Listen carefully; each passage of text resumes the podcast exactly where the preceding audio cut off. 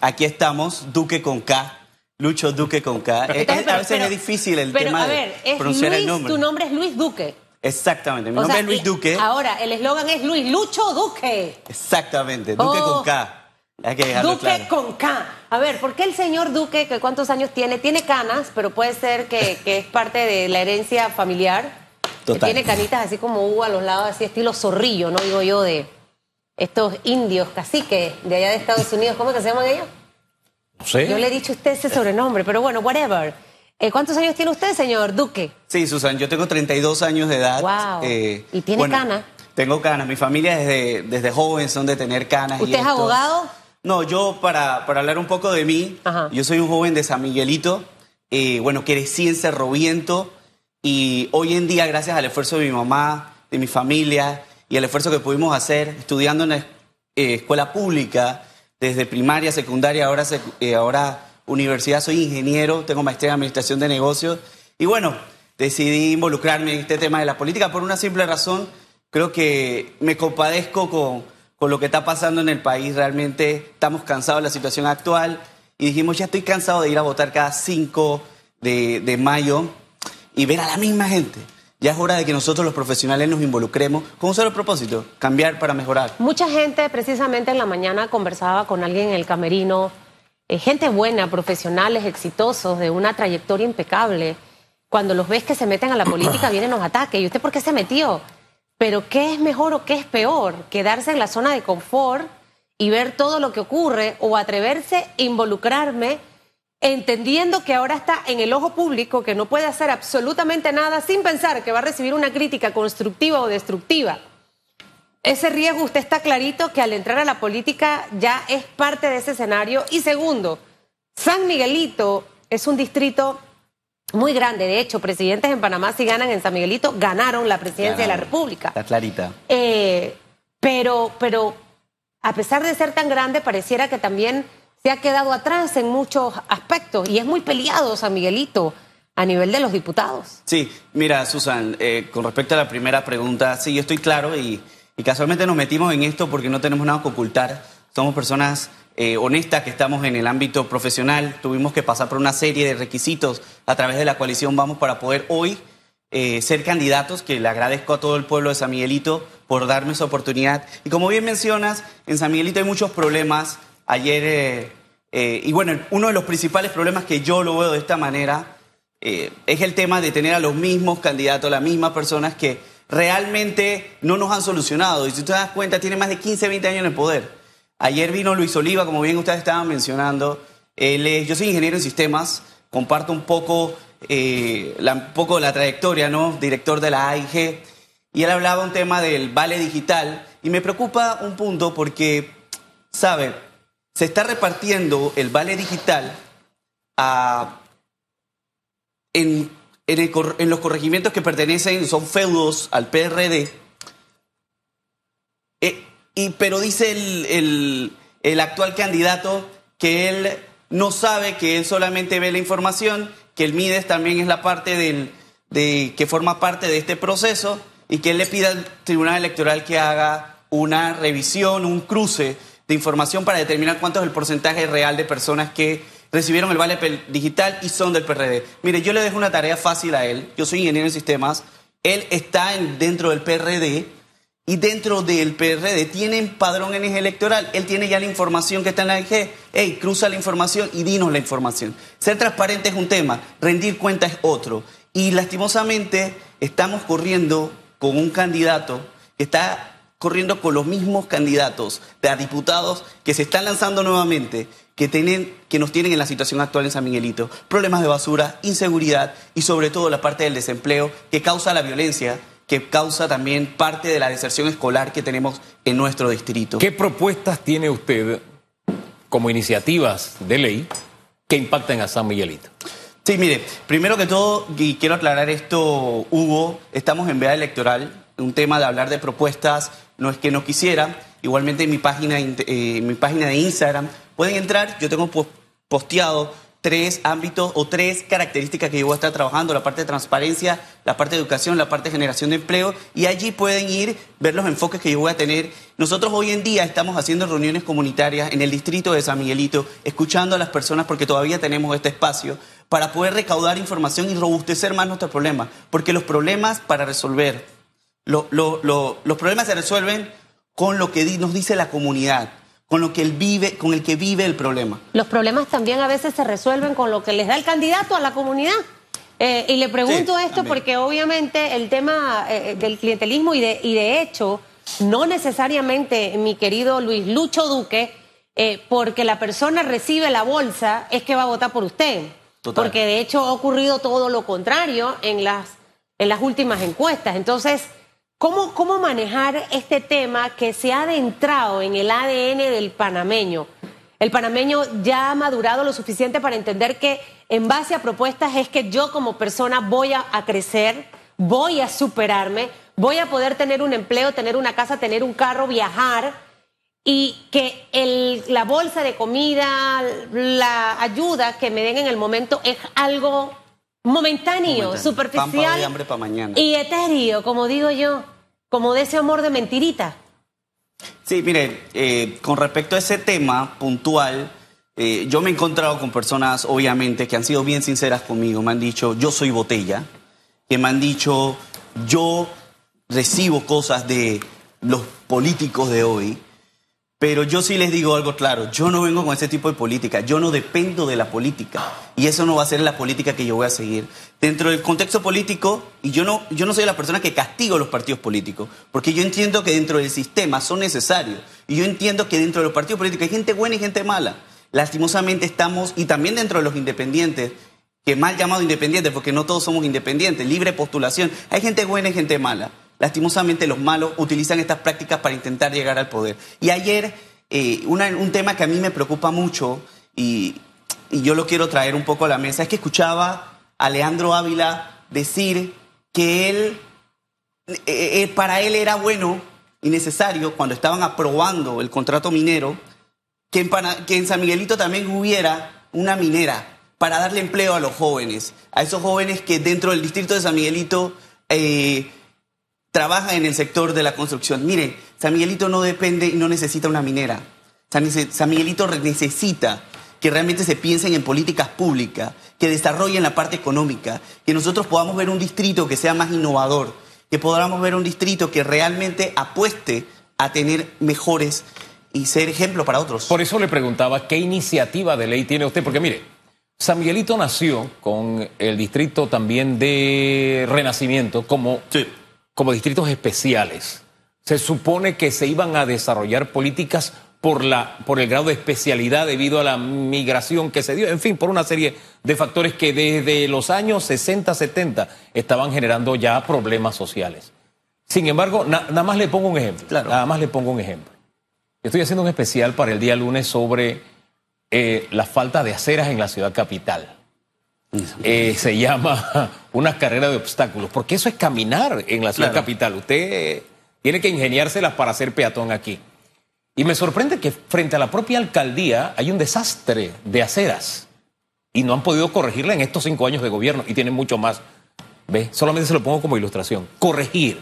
Hombre, si San Miguelito tiene estos problemas, yo debo tener alguna iniciativa de ley para convertir en San Miguelito, qué sé yo, en una zona económica especial con X, Y, Z características para que haya más inversión, para que se generen más empleo, con X, Y, Z características para que la industria quiera establecerse en San Miguelito. En fin, e, eso es lo que yo espero que propongan los diputados, como iniciativas de ley. E, eso es lo que siento que de alguna forma va a ir desplazando el clientelismo, porque sentarse a criticar el clientelismo bueno, ese es un mal, es una tara de nuestra política que, está. allí. Entonces, ¿cómo se, ¿cómo se extrae ese cáncer? Siendo diferente. ¿Cómo soy diferente? Ofreciendo algo que le muestre a la gente que la asamblea puede tener iniciativas que le den una, un sustento permanente, no eso del clientelismo que es pan para hoy y hambre para cinco años. Entonces, por eso le preguntaba, ¿Qué iniciativa? Yo sé que uno quiere políticamente criticar a los demás y todo lo demás porque este candidato y el otro también. Claro. Y a mí me gusta eso, propuesta. ¿Qué le propone usted, Samuelito, como iniciativa de ley para que la vida de la gente de Samuelito cambie? Sí, mire, vuelvo y traigo a la mesa el tema de la veda electoral. Voy a mencionar por encima algunos puntos que tienen que ver, por ejemplo, eh, con la educación. Hoy en día nosotros tenemos jóvenes que van a las escuelas y no reciben una orientación totalmente clara de cuáles son las carreras a las cuales están, el país está necesitando.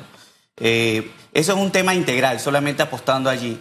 Donde nosotros pudiésemos apostar, por lo menos en los Estados Unidos, hoy en día, para tú entrar a la universidad, tú tienes que desarrollar un ensayo y ese ensayo tiene que ir acorde a lo que tú realmente quieres hacer para la vida. Y ahí se van desarrollando estas políticas. Posterior, cuando están dentro, además de la orientación vocacional, generar esas oportunidades que vayan con relación con la empresa privada eh, para, de una u otra manera, brindarle ese primer apoyo al joven cuando se gradúa para que pueda comenzar a trabajar. Lastimosamente, hoy en día en San Miguelito están desertando eh, por problemas económicos dentro del país.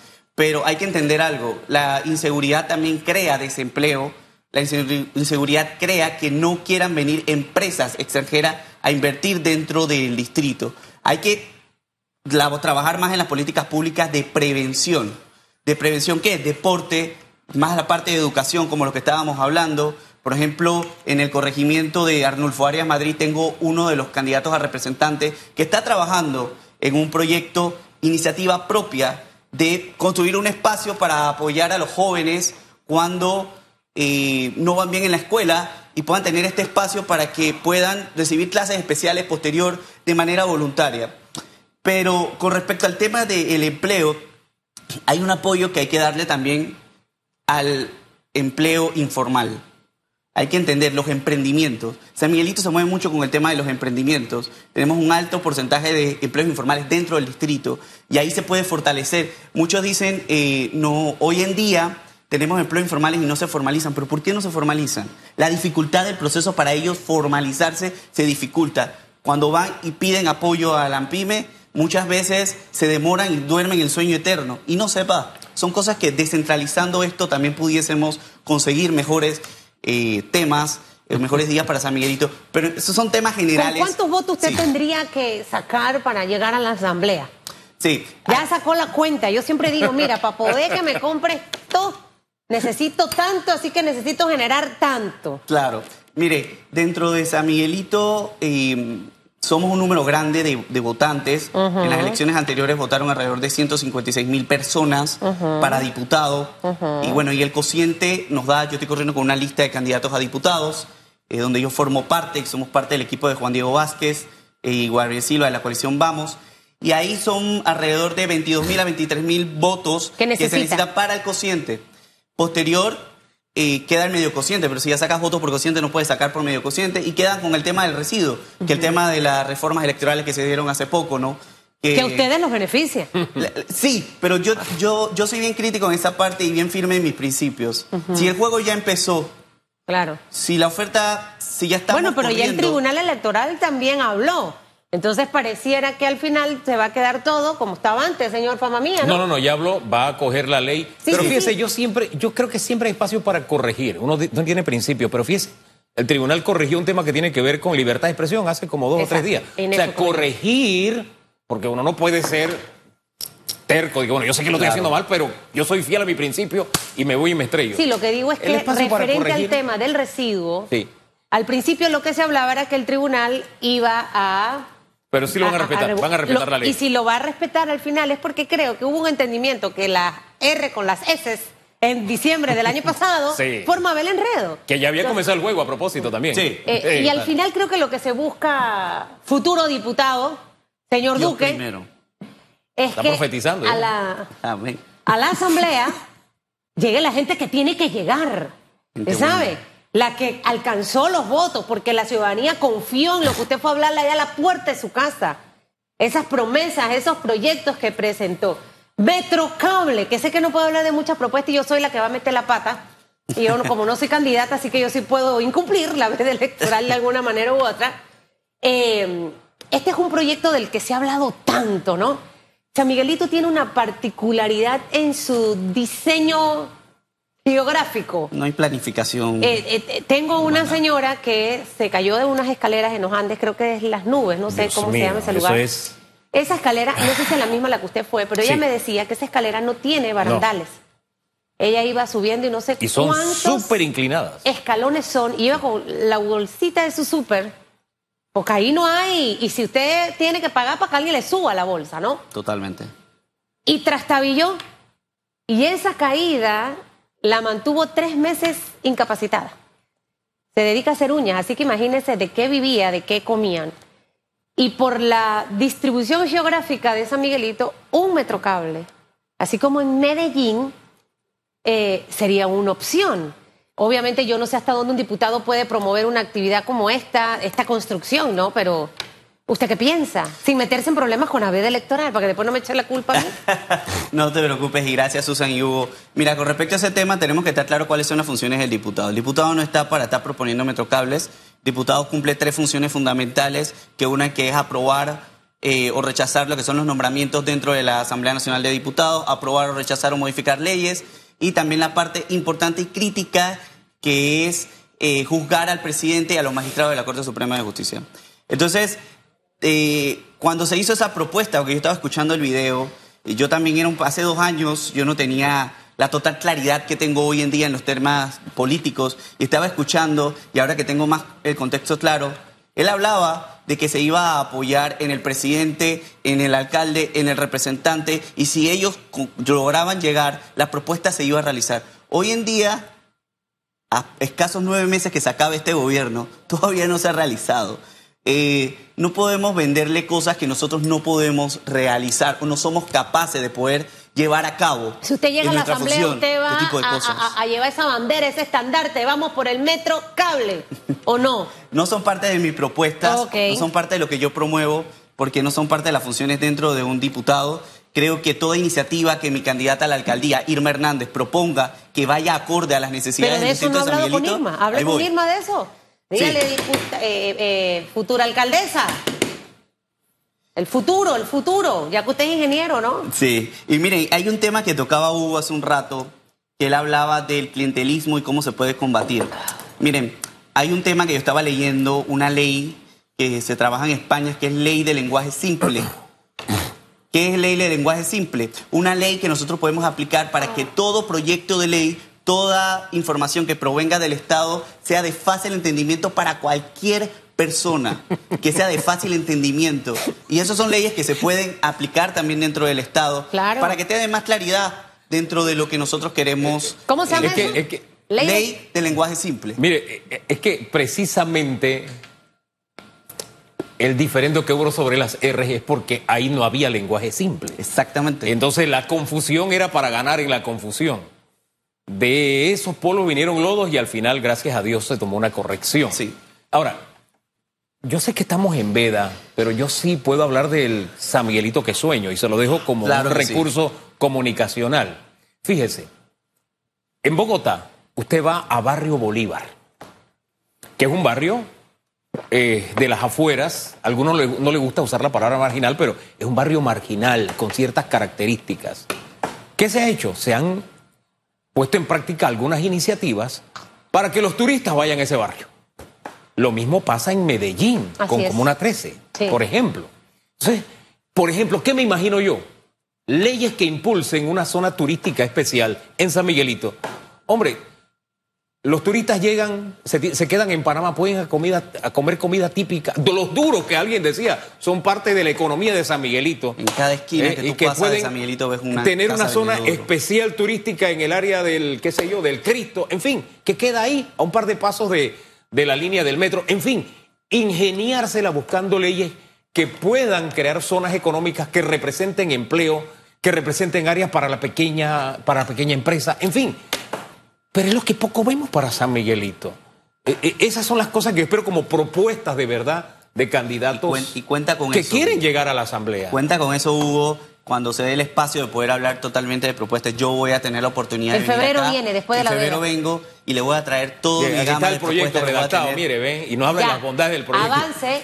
¿Hasta cuándo la veda? ¿Qué día? Porque eso, eso acaba con el clientelismo. Cuando la gente ve que, Sí, que, sí. que- que la Asamblea produce leyes que le resultan en trabajo, en empleo, en Total. pequeña empresa, más riqueza, la gente se dice, ¿para qué voy a estar Un cogiendo área una bolsa así de arroz? como la que tiene la cinta costera, Por eh, ejemplo. del chorrillo de los pescados, porque allá también se hace mucho de eso. ¿Eh? Y fritura de noche, las hojaldras de San Miguelito. Mire, escuchaba a Hugo, señor Duque. Usted fuera un muy buen diputado en la Asamblea. Sea seriedad. No, ¿pero por qué? No, no, no, Hay que déjeme, atreverse, déjeme, hay que atreverse. No, no, no. 8.34 ¿Y usted minutos. por qué no cayó en ese Señor Luis diputada? Lucho Duque, gracias por haber estado con nosotros después de la veda electoral. Usted regresa aquí con sus propuestas, ¿le parece, doctor? Cuente con eso. Para no meterlo en problemas, Claro. no sé que lo sancionen o me lo Sí, hombre. inhabiliten y diga fue por culpa de Susan. No, no se preocupe, Susan. Yo nada más quería despedirme dando, mandando un mensaje de solidaridad a todos los valientes, personas jóvenes que estuvieron protestando el día de ayer eh, afuera de la Asamblea Nacional de Diputados por el tema del contrato ley, la aprobación del contrato ley, que se estaba aprobando a, a tambor batiente. El día de ayer hubieron muchas personas lastimadas por los gases lacrimógenos, muchas personas que, una persona que, un, un fotógrafo que está a punto de, de no sabemos si perdió el ojo o no dentro de estas protestas, y es algo valiente que hoy en día nosotros estamos haciendo, saliendo a las calles, protestar y alzar nuestra voz. Eso también es una forma de luchar por nuestro país y debemos seguir luchando por Panamá. Gracias por la oportunidad, por el espacio y bueno, como le dije, vienen propuestas, no se preocupe por eso, las tenemos igual. Entren a mi Instagram, Lucho Duque, Duque con K. En la parte de ahí de frente yo tengo tres que posteé cuando era permitido Sí. hacerlo.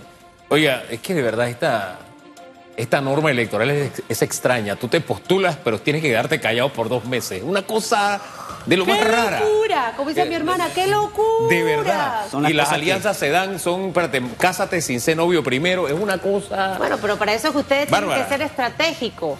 En aprovechar estos dos meses. El que no sabe de estrategia, entonces está hasta la guacha. Se. Son las 8.36 minutos de ya la mañana. regresamos.